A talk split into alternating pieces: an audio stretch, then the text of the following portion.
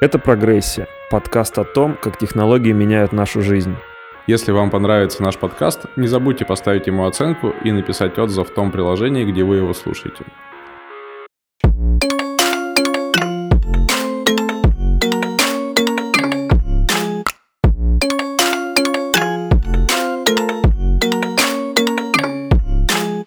Сегодня мы говорим о деньгах. Как изменились деньги, как они появились, что нам сулит будущее. Ну да, план такой. Вообще тема кажется довольно сложной, поэтому, ребята, слушатели, пожалуйста, оставайтесь с нами. Возможно, у нас будут какие-то сложные примеры. И тут еще, мне кажется, важным сказать, что мы не являемся специалистами, и мы, наверное, умышленно не стали эту тему делать такой образовательной, не стали приглашать никаких экспертов, потому что нам интересно разобраться вот с такой обывательской точки зрения. Ну да, но постараемся не врать врать и не искажать факты. Хотя это и возможно, но только в случае ошибки без злого умысла. Если вы где-то ее заметите, дайте нам знать о ней. Ну, итак, у нас есть план на разговора. Да, да, сегодня, кстати, у нас есть план из четырех пунктов.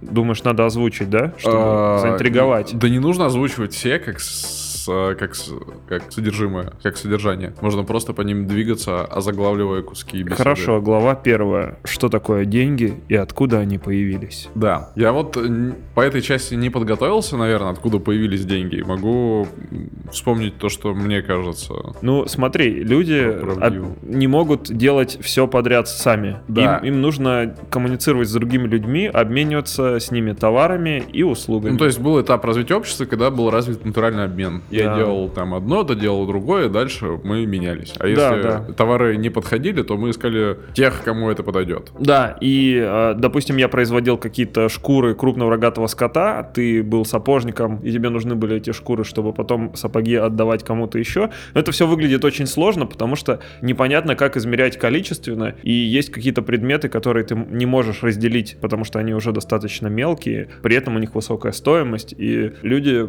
начали искать способ способ универсального средства для обмена. Чтобы шкуры и сапоги можно было бы заменить какой-то единицей общей. Да, и сначала это были... Металлы. Металлы. Деньги, деньги представляли собой кусочки металла. Монеты. Каждая из монет соответствовала по стоимости тому количеству металла, из которого была сделана. То есть смотри, получается, почему люди тогда не, не написали числа на бумажках и не сказали, что вот это деньги? Потому что не было технологий, которые обеспечивали бы аутентификацию таких средств, и каждый мог нарисовать свои деньги. А золото э, или какие-то любые другие драгоценные металлы, во-первых, их ресурс, казалось, был сильно ограничен, их нужно было где-то найти в небольшом да. количестве добыть. Во-вторых, люди могли разобраться, Проверить. является ли это, да, настоящий металл или не настоящий. И получается, что эти, наверное, два фактора играют роль, точнее даже один. Да, да. мы должны, мы должны доверять тому, что деньги — это настоящие деньги, это еще называется их покупать покупательская способность. Мы должны доверять тому, что получив это средство обмена от другого человека, я потом смогу этим средством обмена воспользоваться для дальнейших своих действий. Да, и получается на заре вот этого перехода от натурального обмена к денежным отношениям появились драгоценные металлы.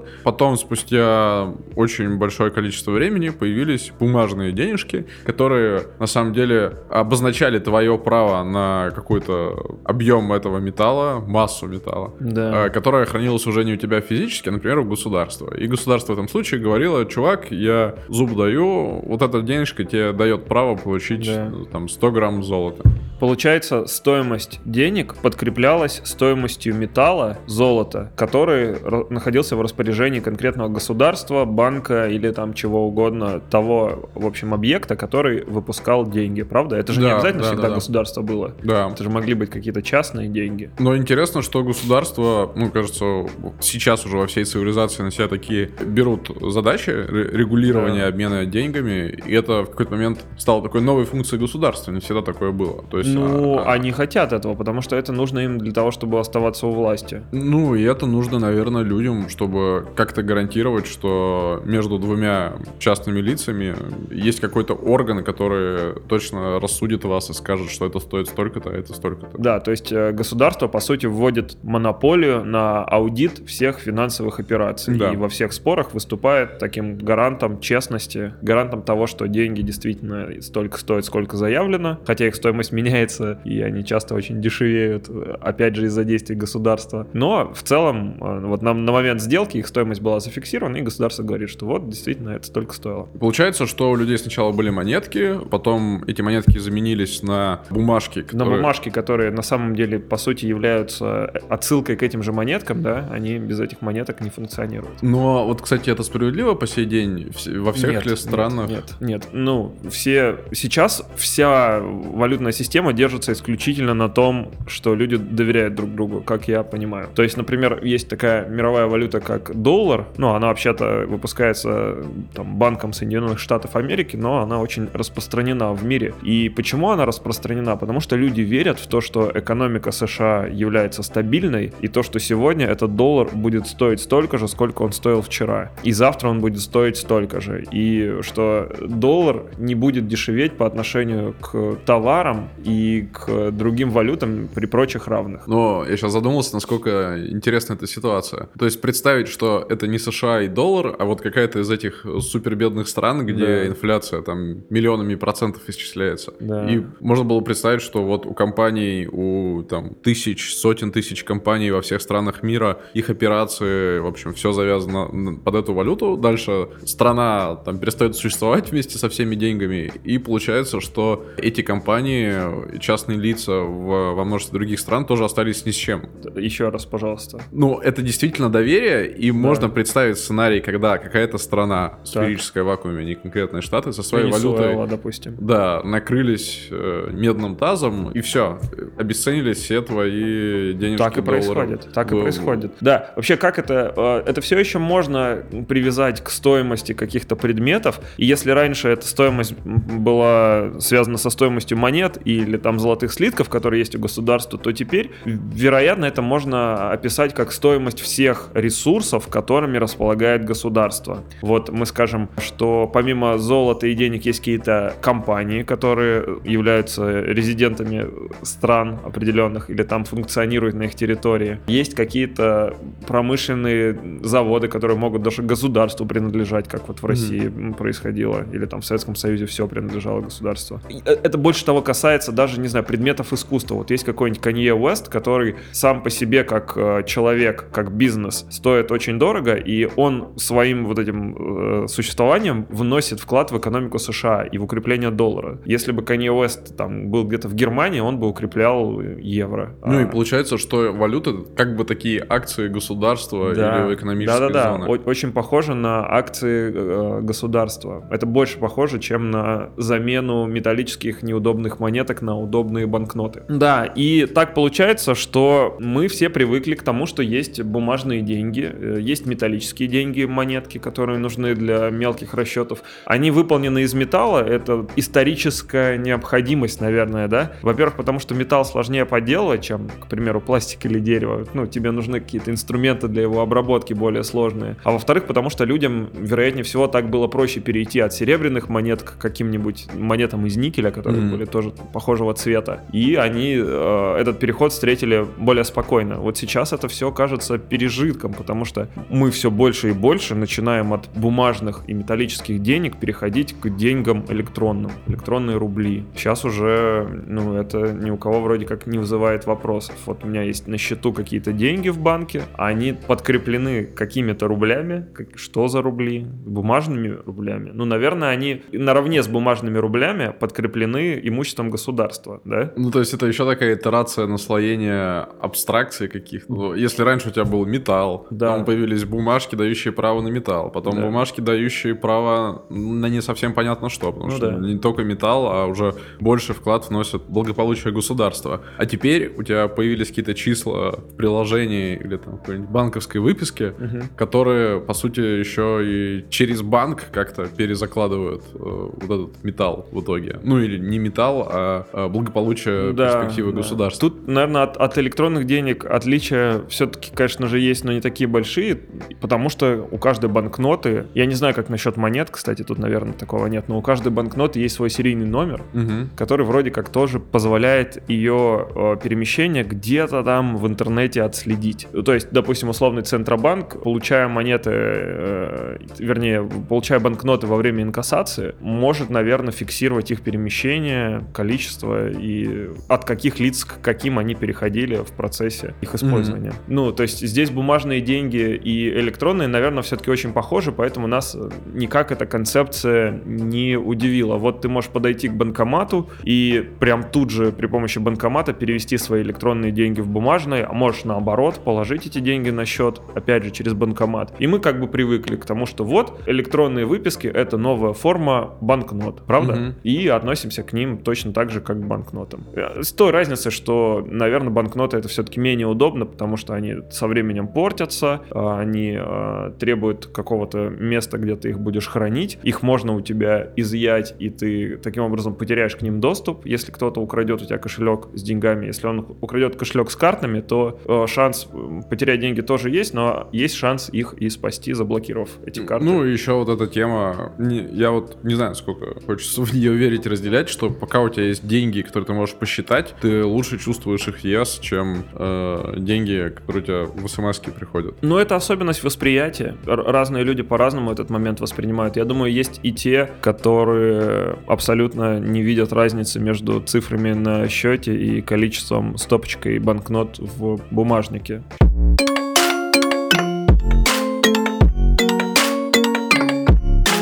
Появляются страны, которые вообще с удовольствием, кажется, хотят отказаться от бумажных денег. Да. Я сегодня читал про Швецию, где оборот э, бумажных денег это около пяти, если не меньше всего оборота в каких-то операциях внутри страны. Да, ты знаешь интересный факт? Швеция была первой страной, которая ввели банкноты вместо золотых. Сейчас она может быть монет. первой страной, которая от них откажется. Да, Возможно. и это тоже говорит о том, что они, если мы считаем страну как такой организм, который имеет память и уважает свое наследие, то, возможно, они действительно первыми откажутся от бумажных денег. А и, что там за история? Э, они говорят, что бумажные деньги небезопасны, они подстегивают... Небезопасны не санитарно? Нет. Потому что распространяют коронавирус на поверхности? Нет. Нет? Корона — это же валюта другой страны, не Швеции. Швеции. А, да. Да. А, в Швеции коронавирус, и там этим словом называют тягу людей к обогащению. Порочный коронавирус. Прям... Это абсолютно не смешно.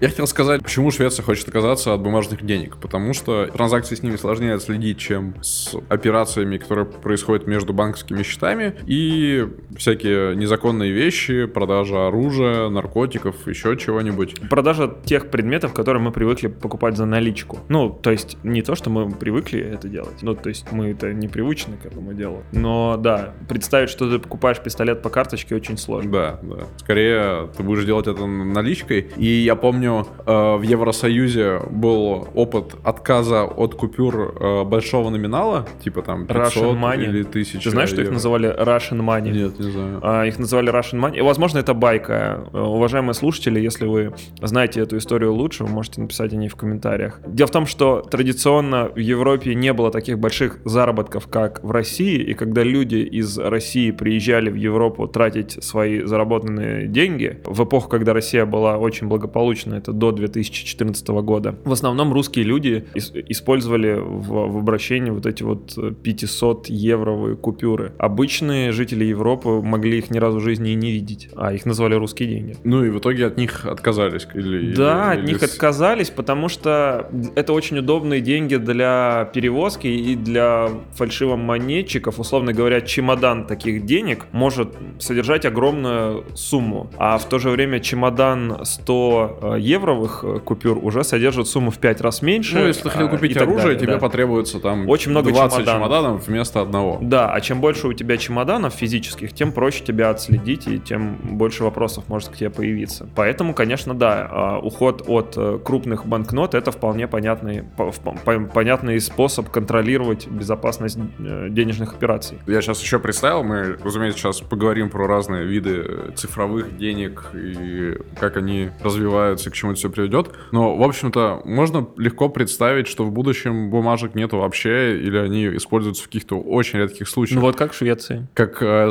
у детей там сейчас есть вот эти мемы про что такое кассета пленочная. Мемы? Мемы, да. Что такое пленочная кассета или какие-то еще вещи, да. которые ушли из э, нашей жизни. Точно так же, возможно, люди, которые сейчас рождаются, когда они достигнут какого-то возраста осознанности, они не будут понимать, зачем нужны бумажные деньги, что это такое. Вот ты сказал, что в Швеции около 5% э, расчетов происходит при помощи банкнот. А я сейчас нагуглил статистику. Я не знаю, насколько она точная, но вот тут в статье пишут, что 4 из 5 предприятий принимают только карты. И у тебя... В Швеции. Да, в Швеции. У тебя на входе в какой-нибудь кафе, ресторан или даже магазин с там, продуктами питания ежедневными может быть наклейка, что э, мы здесь принимаем только карточки. Пожалуйста, будьте добры, с наличными уходите в другое место. Тратьте их там. Свои грязные, э, зараженные вирусами денежки бумажные, отвратительные. Мне нравится такое будущее.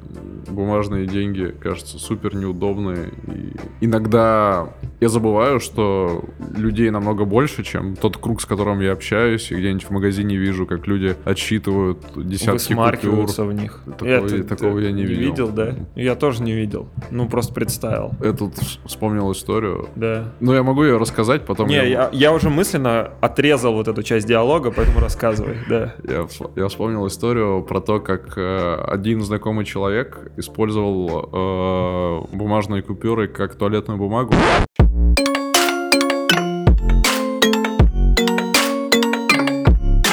Давай поговорим про электронные деньги. Какие есть вообще электронные деньги? Что это такое за электронные деньги такие? Какие ты знаешь виды электронных денег? Вот расскажи. Ты вообще знаешь, что их несколько видов? Вот я, я попробую описать, как я себе это представляю. А дальше ты можешь подкорректировать, если ты что-то знаешь да, лучше да, да. меня. Мне кажется, есть несколько типов электронных денег. Во-первых, э, электронными деньгами можно назвать, ну, наверное, все банковские расчеты, которые сейчас существуют. Да, электронные рубли, доллары, евро и все остальное. Ну, деньги на счетах в банках. Да, которые, которые ты ну, физически не ощущаешь. Это числа, которые в одном месте увеличиваются, в другом уменьшаются, и, из-за этого что-то происходит. Там, получаешь что-то или от чего-то избавляешься. По сути, это другой носитель тех же самых денег, которые до этого были в физическом виде. В кошельках. Да. А, далее, второй вариант, это когда нечто на это похоже, но операции не совсем банковскими счетами происходят. Так, так, так. Например, WebMoney. Вот была же такая тема. Или а. Яндекс Деньги. А какая там разница? Это не совсем же банковские счета. Ну, то есть... они, они привязаны к э, рублям, долларам или евро один к да. одному. В чем отличие? Какое-то, наверное, есть отличие. То есть это же называется, кажется, не кредитная банковская организация, если я не путаю. НКО. Да, и это регулирование, и всякие законы и правила, по которым такие сервисы и организации сейчас работают, они сравнительно недавно появились. До этого, кажется, это было менее зарегулировано и, возможно, там... Ну, например, в банке у тебя есть счет, и, скорее всего, этот счет будет застрахован да. системой страхования вкладов. Так. А такие организации, типа как WebMoney или Яндекс Деньги, мне кажется, могут не участвовать в этой системе. Ну, слушай, ну по факту это те же самые рубли, в общем-то, доллары и евро. Ну, ну они просто ну... хранятся другим способом, контролируются чуть-чуть э, другими, может быть, инстанциями, но по факту они обмениваются с рублями один к одному, а, и ты, более того, можешь их сконвертировать один к одному в платежной ну, системе. Да, да. Ты можешь их... Яндекс Деньги те же самые выпускают карточки пластиковые, и ты можешь эту карточку, как в обычном банке, получить и снимать деньги в банкомате, О, рассчитываться. Тогда, если мы говорим о том, что вот то. есть деньги, которые подкреплены всегда ожидаемо один к одному какой-то валюте, и есть что-то другое, то что-то другое, это криптовалюты, да? Криптовалюты? Да, не только. Ну, я бы хотел начать с чего-то более простого и приземленного, потому что криптовалюта это какая-то, кажется, большая тема, э, и мы поговорим про них. Но э, тут еще, мне кажется, важно учесть, учесть всякие валюты, псевдовалюты, которые появляются вне зависимости от э, там каких-то крупных финансовых систем. Например, какие-нибудь игровые деньги в mm. игре If Online или там э, Lineage 2 или там в Diablo, ну где-то. В общем, это такие деньги, которые ты можешь обменять на реальные деньги. Ты можешь э, внутри на эти деньги покупать какие-то внутриигровые предметы. У них нет стабильного курса один к одному с любой из действующих валют. При этом а, ты можешь даже эти деньги использовать для того, чтобы, там, не знаю, переводить их из одной страны в другую. Может быть, потеряв большие проценты на комиссии, угу. но если тебе важно какие-то нелегальные, в общем, денежки переместить из одного кусочка планеты на другой, ты, наверное, можешь это сделать при помощи вот таких больших игр. Это, кстати, большая проблема, потому что в играх пользователи не проходят никакую аутентификацию, и, соответственно, если ты можешь ввести или вывести деньги, пожалуйста, ты сделаешь неконтролируемо. А схема работы там такая. Я допустим, покупаю у тебя какой-то редкий щит, или вы онлайн, допустим, космический корабль, вот. Я покупаю у тебя космический корабль за российские рубли, а потом продаю его другому человеку за американские доллары. И вот мы совершили перевод денег из России в Америку. Была же даже история про чувака, который работал в ИФ, ну, в компании производителей ИФ. И, и... стал министром экономики Греции? Чё, да? Да. А, понятно. Ну, там очень хорошая экономическая система, она практически такая же, как в реальном мире. И этот чувак, э, я сейчас нагуглю, как его зовут. Слушай, я ошибся. Перепутал. Он, оказывается, не из э, If Online. В общем, э, его, чувак, про которого я говорю, его зовут Янис Варуфакис, и он действительно греческий экономист, и он был консультантом по рынку виртуальных товаров в играх Dota 2 и Team Fortress 2. Вот, интересно. То есть мне кажется, самая интересная эта история, что вот это какой-то экономический климат можно создать даже в игре. Тебе не обязательно быть государством, не обязательно быть банком. Если даже виртуальные товары, виртуальные персонажи, со всем этим могут работать такие же законы э, рынка, как и в реальном мире. Ну да. И это второй вид э, валют. Ну, во второй вид электронных денег. Псевдовалюты. По-моему, это так называется. И как раз третий вид денег это криптовалюты. Это еще одно интересное явление явление, с которым многие государства борются, и сейчас мы его обсудим. Вот ты знаешь, что такое криптовалюты? Опиши простыми словами. Мне кажется, криптовалюты — это примерно то же самое, что деньги в игре IF или в какой-либо другой, но с несколькими отличиями. Во-первых, система выпуска этих денег децентрализована. Что это значит? Это значит, что у тебя нету центробанка, нету какого-то печатного станка или одного офиса компании, которая раздает всем виртуальные монетки. У тебя любой желающий может быть производителем денег, и их производство работает по понятным для всех открытым принципам. Ну, то, в смысле, что значит каждый может э, выпускать деньги? Вот я захочу выпускать деньги, что мне для этого? Ну, то есть почему каждый тогда не выпускает себе миллиард рублей? Потому что если ты выпустишь миллиард рублей, он не будет никому нужен. Ты не сможешь ничего за него купить. Почему? Еще раз. Я тогда не до конца понимаю. Не, смотри, если ты выпускаешь миллиард э, своих денег, да их, возможно, кто-то может купить, если ты да. скажешь, поверьте в меня, через 20 лет э, валюта заменится на мои рубли. Ну да. Ну, кстати, так же и происходит. Вот Ольга Бузова выпустила Бузкоин. Ну да, такое может быть. Да, ну то есть, по сути, да, их может выпустить каждый, но взлетит не каждая криптовалюта, а только те, в которые поверили другие люди. В общем, все работает примерно так же, как и с обычными деньгами в этом смысле. Да, но главное отличие в том, что децентрализирован орган, его не существует существует, который выпускает деньги и может тем самым как-то единолично влиять на экономику таким рычагом. Он не может прекратить выпускать деньги или не может начать их э, выпускать э, больше, чем делал до этого. Все, я понял. Это можно объяснить другими словами. Вот есть некий процесс выпуска денег, в котором может принять участие любой желающий. Да. И этот процесс работает по строго определенным правилам. Количество выпускаемых денег, оно ограничивается сложностью сложностью их выпуска, потому что там используется вычисление для того, чтобы новые блоки э, вычислять, собственно. И количество единиц денег, которые обращаются внутри вот этой валюты, оно, собственно, регулируется технической сложностью их получения. Да. Соответственно, и имеет некое ограниченное на данный момент количество. То есть можно произвести все деньги в системе биткоин, и после этого они там, ну, новые не будут появляться. Насколько я понимаю, сейчас мы продвинулись в этом там на 80%. И еще 20% денежек. Но эти 20 будут уже значительно сложнее. Да, да, да. Там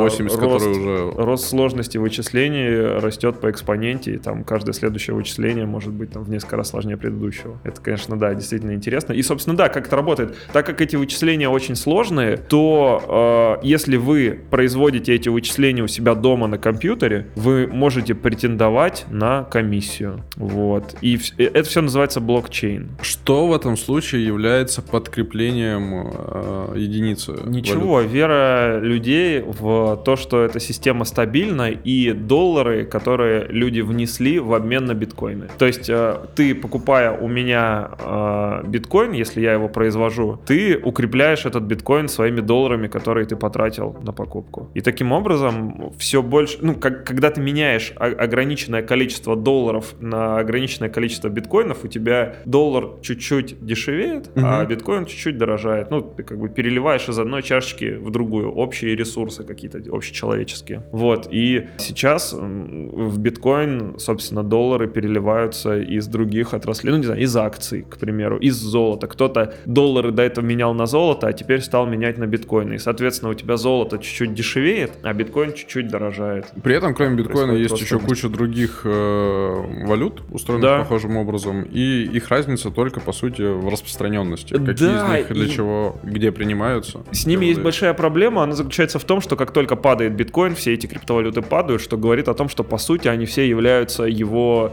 сателлитами, они не самостоятельны. И э, на данный момент, да, действительно, биткоин, который появился, кстати, в 2009 году, в этом году ему исполняется 11 лет, а биткоин уже стоит, ну, на сегодняшний момент порядка 8 там, с половиной тысяч долларов.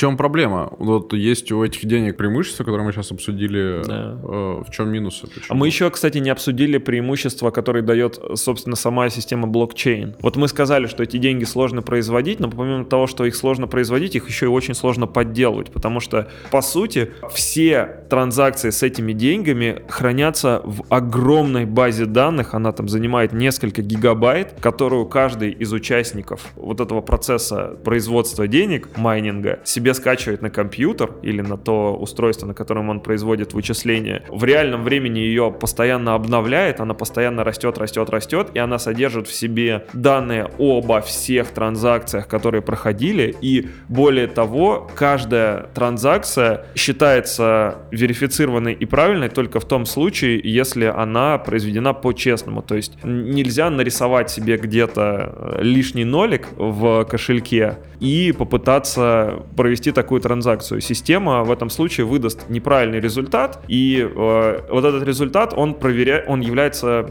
скажем, проверочным условием. И, соответственно, если у тебя откуда-то вдруг появилась лишняя сумма, ли- лишний ноль в сумме денег для перевода, система эту операцию сочтет неправильной и ну, не запишет в общую базу данных. Поэтому эта система еще и имеет такое преимущество, как защищенность. Ну да, от то есть, по сути, когда ты хочешь выпустить, имея ресурсы, какую-то новую единицу криптовалюты, Да. тебе нужно, чтобы на, на момент выпуска ты знал абсолютно о всех транзакциях, Да, которые абсолютно обо всех. с да. каждым кусочком этой валюты совершались. Да, и для проверок используется хэш. Это сумма, которая получается при сложных там вычислительных процессах. В общем, тебе не нужно всю базу сверять при вычислении. Тебе нужно сверить только два хэша. Тот, который получился после твоего результата, и тот, который был до него. Если они э, таким образом э, у тебя совпали, что один из них зависит от другого, скажем, в честном э, вот этом алгоритме, то все работает. Все эти данные хранятся у кучи народа. У всех, они Да. хранятся у всех, кто, э, любой человек может получить доступ к этой базе. То есть практически невозможно уничтожить эту систему. Ты Ее можешь- очень сложно, э, да, она распределенная, в этом-то и ее Мгм. преимущество, да. Интересно, да, я вот до этого делал вид, что я не понимаю, как это работает, а теперь сам вношу какие-то дополнения. Сам разобрался? чуть Сам разобрался, да, понимаешь? Ставлю кирпичики в голове друг с другом, как блоки в блокчейне, и все собирается в одну общую базу данных. Так вот, чем это вообще грозит для экономики? Тем, И- что государства, которые веками привыкли регулировать, выпускать и рассказывать, как распоряжаться э, деньгами, здесь никакой власти не имеют. Да, кстати, это же прикольно. Вот государство часто для того, чтобы регулировать экономику внутри подотчетной им территории, всякие махинации проводят регулярно. Допустим, государство может взять и выпустить кучу денег, не знаю, напечатать 100 миллиардов рублей банкнотами, и пока никто не будет знать о том, что эти деньги появились, тот, кто воспользуется этой суммой в первый, он еще по старой цене, значит, эти рубли потратит. Это не приведет к инфляции в его случае. Точнее, как это приведет к инфляции, но он, он будет выгодополучателем. Пока он не совершит эту операцию, инфляции не будет. Но сама операция запустит инфляцию, а человек, который эту операцию совершал, он все Мгм. еще всеми преимуществами этих выпущенных денег бесплатных С криптовалютами это невозможно. Это все, невозможно. все узнают сразу же, сколько ты где нагенерил денег, и это как-то может отразиться на курсе. Да, ну там на самом деле все чуть сложнее, но базово, да, в мире, в котором существуют только криптовалюты, нельзя просто взять и из ниоткуда выпустить огромную кучу денег. Получается, покупая за рубли доллар США, я в том числе доверяю тому, как устроен выпуск э, денег. э, И в России, и в США, да. Да. Ты, ну да, ты обменивая рубли на, ты же ничего не покупаешь, да, ты просто обмениваешь одно платежное средство на, на другое, и ты должен доверять каждому из э, банков, э, ц- каждому из центробанков, который выпустил и рубли, и доллары. И если окажется, что есть какой-то человек очень нехороший, э, причастный к выпуску долларов, у которого там есть... э, Печатный станок. печатный станок, и он может э, выйти на рынок с настоящими долларами в один день, это повлияет э, на Покупательскую способность, доллара. э, доллара. Да. В результате тех денег, которые я приобрел. Ну а в да. Случае с криптовалютой я, получается, кому доверяю? Ну, доверяю всему этому сообществу, всем людям, которые Да. производят транзакции. Да, ты доверяешь тем людям, которые поменяли свои доллары, евро, сингапурские доллары, кроны, франки, любые другие, рубли, иены, любые другие валюты на биткоин. Потому что стоимость биткоина зависит от того, сколько фиатных денег, фиатные это деньги, которые выпущены государствами, сколько фиатных денег крутится внутри этой бит- биткоин всей структуры. Ну, если все перейдут на биткоин, если все поменяют свои кроны, э, евро и все остальные валюты на биткоин, то биткоин будет стоить невероятно дорого. Но это обесценит все остальные валюты. Поэтому тут тоже не стоит думать о том, что все так легко перейдут и будут пользоваться только современными платежными средствами.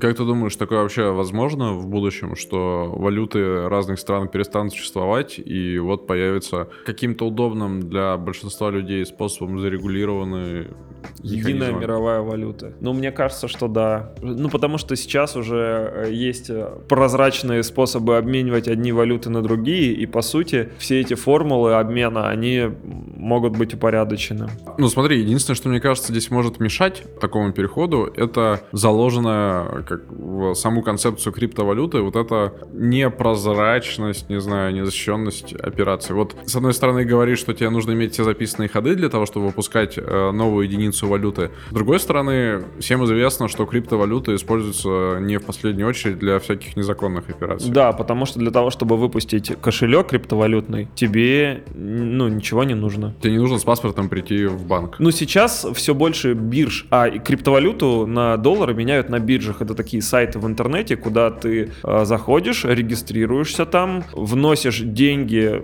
с карточки, как будто ты совершаешь покупку в интернет-магазине. После этого эти деньги поступают на твой счет, и ты можешь их уже обменивать на биткоины и обратно. Так вот, для того, чтобы зарегистрироваться на этой бирже, тебе уже многие биржи потребуют пройти процедуру э, идентификации, то есть загрузить фото своих документов, подтвердить то, что ты это ты. И биржи это делают, чтобы к ним не пришли и не закрыли, если у государства появится Вопросы, да, к, к прозрачности тех или иных операций. Получается, государству нужно как-то зарегулировать биржи. Они это делают, они это делают. Но тут проблема не только в биржах, проблема ведь есть еще и в том, что государство привыкло иметь рычаг э, влияния на экономику. Ну, то есть ты как э, США, условно, или Россия, ты хочешь иметь возможность контролировать хотя бы внутри своей страны стоимость валюты. А в случае с биткоином ты ну, просто не сможешь это сделать. И Ну, государствам придется адаптироваться к этим новым штукам. О, вот я, я, я себе так разграничиваю эти две вещи, два вопроса. То, о чем ты говоришь, это такая прямо выгода государства, которое говорит, чуваки, мы более, больше заслуживаем вашего доверия, чем вот это сообщество людей, которые все государственные деньги переводят э, в криптовалюты. И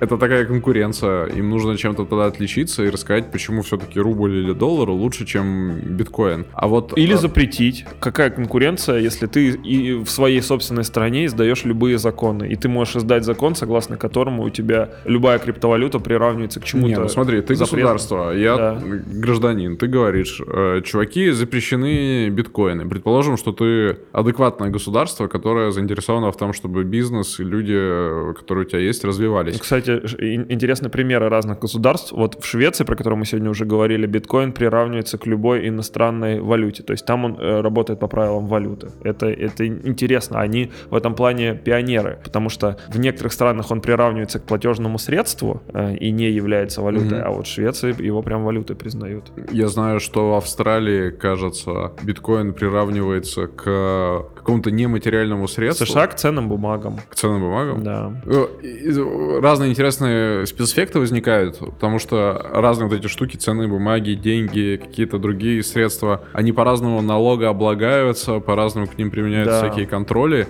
и получается, что один и тот же биткоин, за который ты можешь купить одну и ту же вещь, он там по-разному в разных странах работает. Где-то да. облагается, где-то не облагается, где-то есть отчетность, где-то нет. Да, ну, наверное, так же, как и с валютами. Получается ведь так, да? В Японии, кажется, ты можешь им просто расплачиваться везде. Ну, то есть какой-нибудь магазин может вполне законно начать принимать э, криптовалюту, и нужно будет только заплатить налог на добавленную стоимость. Короче, мы перейдем к криптовалюте, если только государство не будет иметь какое-то суперсильный, суперсильного желания не разрешать это, чтобы дальше себя развивать в первую очередь, а не вот этого общества людей, переходящих к универсальной валюте. В остальном, кажется, все вопросы решаемы. Ну Если- да, ну по крайней мере к электронным деньгам, вот э, как кажется, точно мы перейдем к электронным деньгам, вот по тому примеру, по которому про эксперимент в Швеции мы говорили, да, когда у тебя просто перестают выпускаться банкноты. Ну вот просто везде они перестают выпускаться, у тебя каждый человек, который принимает деньги в Швеции, должен иметь возможность эти деньги принять. Там, кстати, у них больше, чем у 50% населения есть э, специальное приложение для расчетов межбанковских, оно называется Swish, и они его используют как такой универсальный кошелек. Мгм. И если представить, что у тебя на рынке у каждого продавца есть э, такой кошелек, ну вот в России, наверное, ближайшим эквивалентом является Сбербанк Сбербанк онлайн. онлайн. Да, когда ты,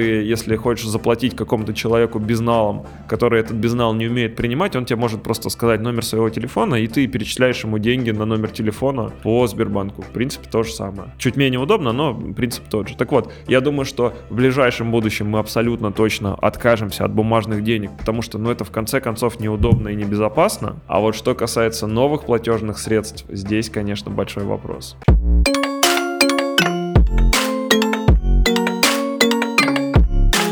На тему не бумажных денег, но традиционных прежних денег, э, и прочитал сегодня пару статей про Африку и про то, как там это развивается. Мне пока- Так, интересно. Мне показалось не безинтересно. Да-да, Просто давай. выкопал где-то из памяти, что Африка это прям такая Жопа, клака, я хотел сказать. да? Да. Ну, Знаешь, что такое клака? это- отличается от жопы. Тем, что это универсальный выход, как USB. Да. У кого он встречается? У э, земноводных, у птиц. У рептилий, кажется. А рептилии это не земноводные? Ну, окей, у рептилий, птиц, земноводных и еще других э, классов существ из э, курса школьной биологии. Африка не клака, но родина большого количества финтех-стартапов. Да ладно. Ты, ты серьезно сейчас Я не знал. Ты не знал про это? Слушай, мне казалось, там просто небезопасно, и как- и Вот, там нет э, интернета, э, там нет воды, и, и тем более там нет э, Это, оказывается, финтеха, и пов- тем более... по- по- повлияло э, сильно на то, как там эти компании начали и, и инвесторские деньги появляться. Я сейчас могу А какие страны, прости? Э, Кения, ЮАР, ну то есть Ну, какие то есть развитые страны. Э, Более-менее развитые страны, да, Да. которые э, в последние десятилетия еще достаточно сильно там как-то Ну, не. ЦАР, не Центральная Африканская Нет, Республика. там как-то регион называется ниже Сахары.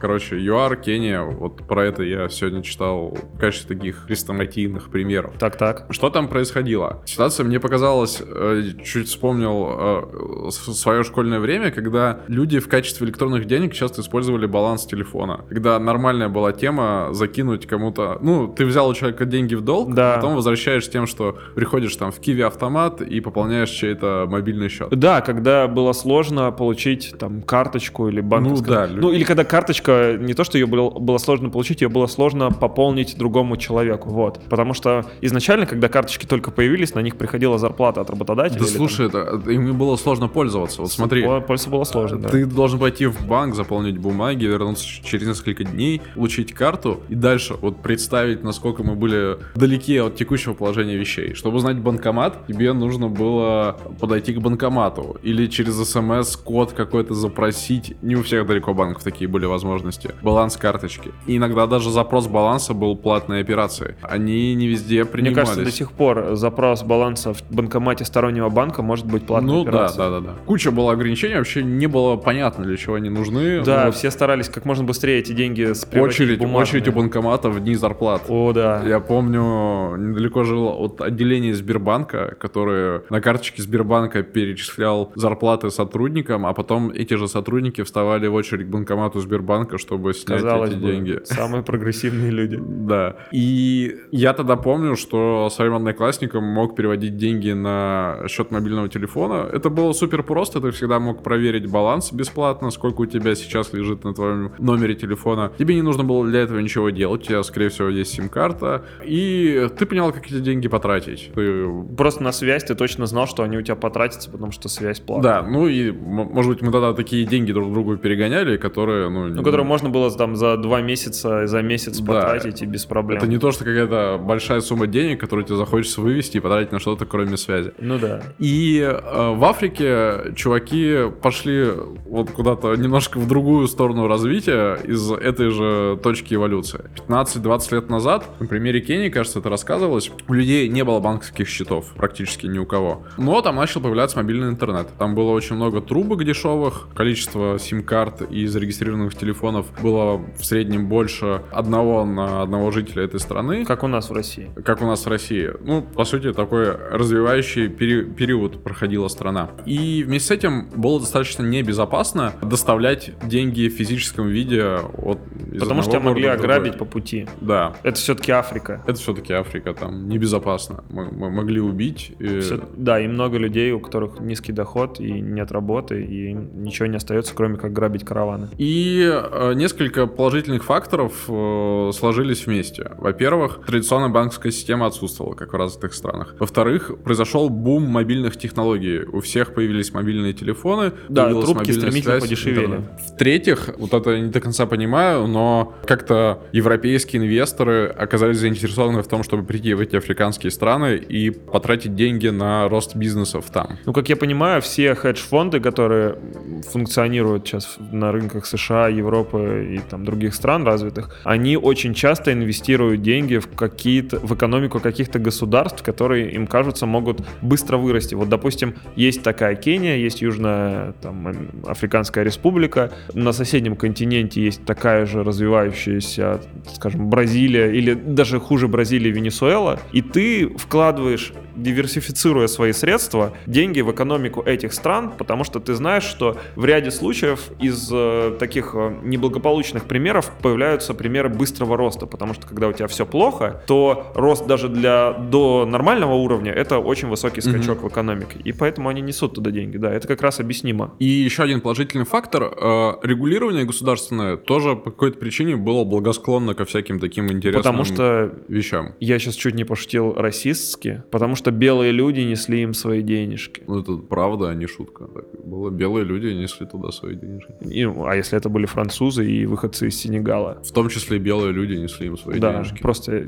просто люди несли им свои денежки. И был какой-то оператор, совместное предприятие от африканских властей и европейского водофона, у которого было куча э, миллионов абонентов с этими трубками. И они решили, почему бы не попробовать построить вот эту экономическую систему вокруг Финансовую пирамиду ты имеешь? э, финансовую пирамиду вокруг э, счета мобильного телефона. Это внезапно оказалось супер э, востребовано, как раз из-за того, что люди стремались переносить э, деньги в физическом виде из одного места в другое, из-за того, что люди начали таким образом накапливать какие-то остатки, их начали принимать как средство транзакции, и потом э, вот эта финансовая часть оператора, она отделилась от него. Стала банком, да? Э, Ну, по сути, каким-то таким новым, как у нас есть НКО, там тоже специальные... Финансовая организация.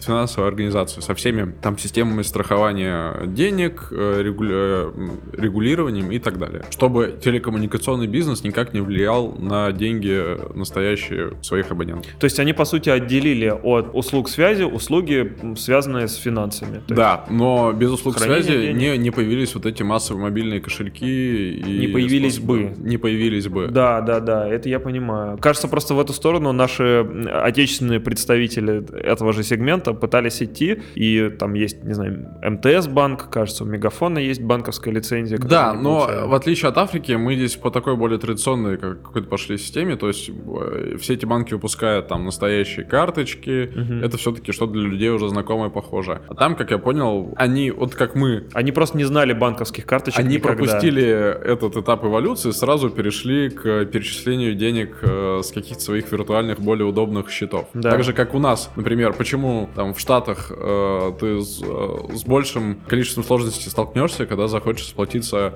Apple Pay. Потому что... Ну, потому что там старые терминалы. Да, и нету никакой э, мотивации у людей менять их на новые. Мгм. А у нас не было старых терминалов, они сразу появились новые функции. Точно так же здесь Африка скипнула шаг с э, такими более традиционными современными банковскими продукциями. Сейчас в Африке, вот в этом регионе ниже Сахары, десятки достаточно таких крупных финтех-компаний, в которые люди продол- продолжают вкладываться. Это все напоминает пример из Китая, где вроде не было никакой опасности перевозить наличку, и тем не менее там развелись системы онлайн-платежей. Вот эти WeChat Pay, как она называется? VPay? Нет, я сейчас нагуглю. Есть Alipay.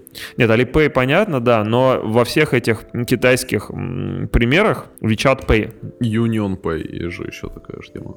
Да, в общем, э, интересен пример здесь Китая, который кажется похож на пример э, из Африки, который ты рассказываешь. Вот там есть система Union Pay, но это аналог визы. Это китайцы, они же очень закрытые сами по себе, и у них есть аналоги всех крупных сервисов. Там аналог Google, аналог там, не знаю, какого-нибудь Твиттера, Фейсбука, и в том числе в платежном мире у них есть аналог визы и MasterCard. Это называется Union Pay, и она, в общем-то, работает по такой же модели, как виза и MasterCard. А есть, она выпускает карточки, а есть э, пример WeChat Pay. Это сервис, который использует мобильные телефоны и QR-коды для того, чтобы оплачивать товары и услуги, переводить друг другу деньги. И он тоже очень распространен в Китае, и на рынке, вот как мы говорили про Сбербанк онлайн, у продавца может быть просто распечатан QR-код с его адресом в этой системе WeChat Pay, и ты платишь ему напрямую через WeChat Pay. Тоже кажется очень похоже на пример из Кении и ЮАР, но тут строится все вокруг системы WeChat. Это изначально мессенджер, с- теперь это уже огромная социальная и э, финансовая экономическая сеть. В общем, сейчас это такое огромное приложение, которое объединяет себе кучу сервисов. Там ты можешь, не знаю, заказать себе еду через какого-нибудь другого партнера Вичата, который принимает эти платежи. Ты можешь там продолжать чатиться. У тебя там может быть какая-то социальная активность, выкладывание фотографий, обмен статусами, все такое. И вокруг того, что внутри этой системы очень много людей, появилась система платежей. Да, действительно, такое переходное состояние занимают такие сервисы. С одной стороны, они подкреплены деньгами, и ты вроде как э, доверяешь не совсем э, там компании, которая делает WeChat или там какой-то мобильный кошелек. Ты, конечно же, ей доверяешь, но знаешь, что она как-то регулируется. Она может, ты- кстати, не э, обладать твоими деньгами совершенно. Вот представь, у тебя просто привязана банковская карта, и WeChat Pay, он всего лишь навсего имеет доступ к этой банковской карте. У тебя нет никакого WeChat счета. Он просто перегоняет деньги с одной карты на другую, из одного банка на другой, и является только средством, которое упрощает процесс передачи денег. Но он сам не хранит в себе никаких денег. Вот Получается, ценность этих сервисов в том, насколько они удобно организуют этот процесс передачи денег, насколько распространен будет этот способ. Да. Если окажется так, что появляется какой-то новый сервис, который у каждого больше, чем Сбербанк онлайн в России имеет покрытие, ну, он будет более ценен для людей. Но пока кажется, что все шансы стать таким сервисом есть как раз у Сбербанка, потому что они наиболее широко распространены и представлены по всей территории России. И они двигаются в эту сторону. Ты тоже сейчас задумался на чуть-чуть, насколько... Ну, задумался над тем, как изменилась наша жизнь в этом смысле. Сейчас перекинуть деньги друг другу за что-нибудь, это же очень просто, примитивно и бесплатно в большинстве случаев. Причем любую сумму денег ты можешь перекинуть кому-то 50 тысяч рублей, просто вот не переживая о том, что по пути от банкомата до этого человека у тебя эти деньги там отберут или ты их потеряешь. Раньше это вообще казалось чем-то невероятным. Конечно, и это меняет отношение к деньгам. Вот легкость их э, перемещений заставляет, как мне кажется, более ответственно относиться к состоянию своего счета, заставляет тебя чуть-чуть разобраться в том, как работают разные экономические инструменты. Вот мы в начале нашей беседы говорили о том, что наличие физических банкнот у тебя в кошельке заставляет тебя быть более рациональным, а вот мне сейчас уже кажется, что вывод совершенно другой. Оно заставляет тебя быть более консервативным и с меньшим интересом относиться к новым финансовым инструментам. А ведь именно они являются будущим, к которому мы идем. Да, тоже хотел про это заметить. Вот получается, сейчас у нас есть приложение, где видны деньги. Также это приложение тебя, например, познакомило с э, рынком акций, фондов, облигаций или еще чего-нибудь. И, допустим, 5 лет назад тебе уже не казалось такой инновационной мыслью переводить э, деньги другому человеку, пользуясь только приложением. Но казалось, блин, а что такое облигации или какие-нибудь акции? Вообще непонятно, Кто, да. Как их купить? Это же очень сложно. Тебе нужно быть брокером. Как здесь не обмануться или еще... А теперь купить э, акцию компании или вложиться там в какой-то фонд или облигацию точно так же просто, как перевести деньги другу за, за что-нибудь. Да, и тебя мотивируют э, вот эти вот приложения это делать. Постоянно подсовывают тебе эти рекламные предложения, потому что, ну, заинтересовать тебя традиционными вкладами они уже, наверное, не могут, так как э, это не так выгодно, как было раньше в период быстрого роста экономики. Сейчас экономика растет чуть медленнее, поэтому им нужно придумывать новые способы сделать так, чтобы ты выбрал именно их банк. То есть, по сути, предлагая тебе доступ к рынку ценных бумаг, банк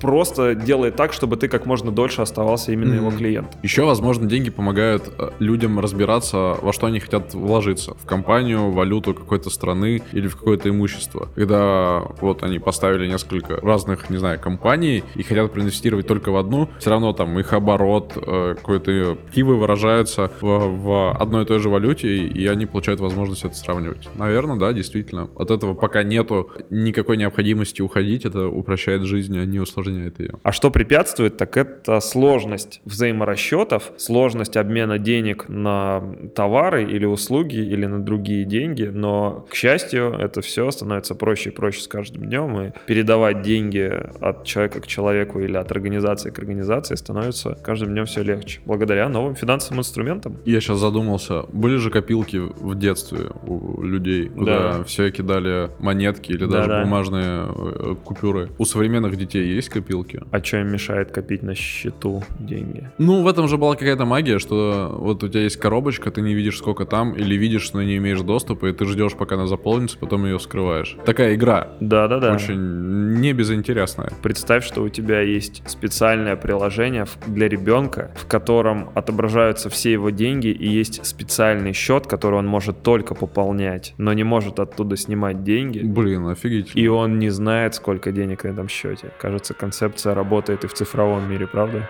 Вы слушали подкаст «Прогрессия» о том, как технологии меняют нашу жизнь. Если вам понравился наш подкаст, не забудьте поставить ему оценку и написать отзыв в том приложении, где вы его слушали. Подписывайтесь на наш телеграм-канал Progression Cast и пишите на почту progressioncast.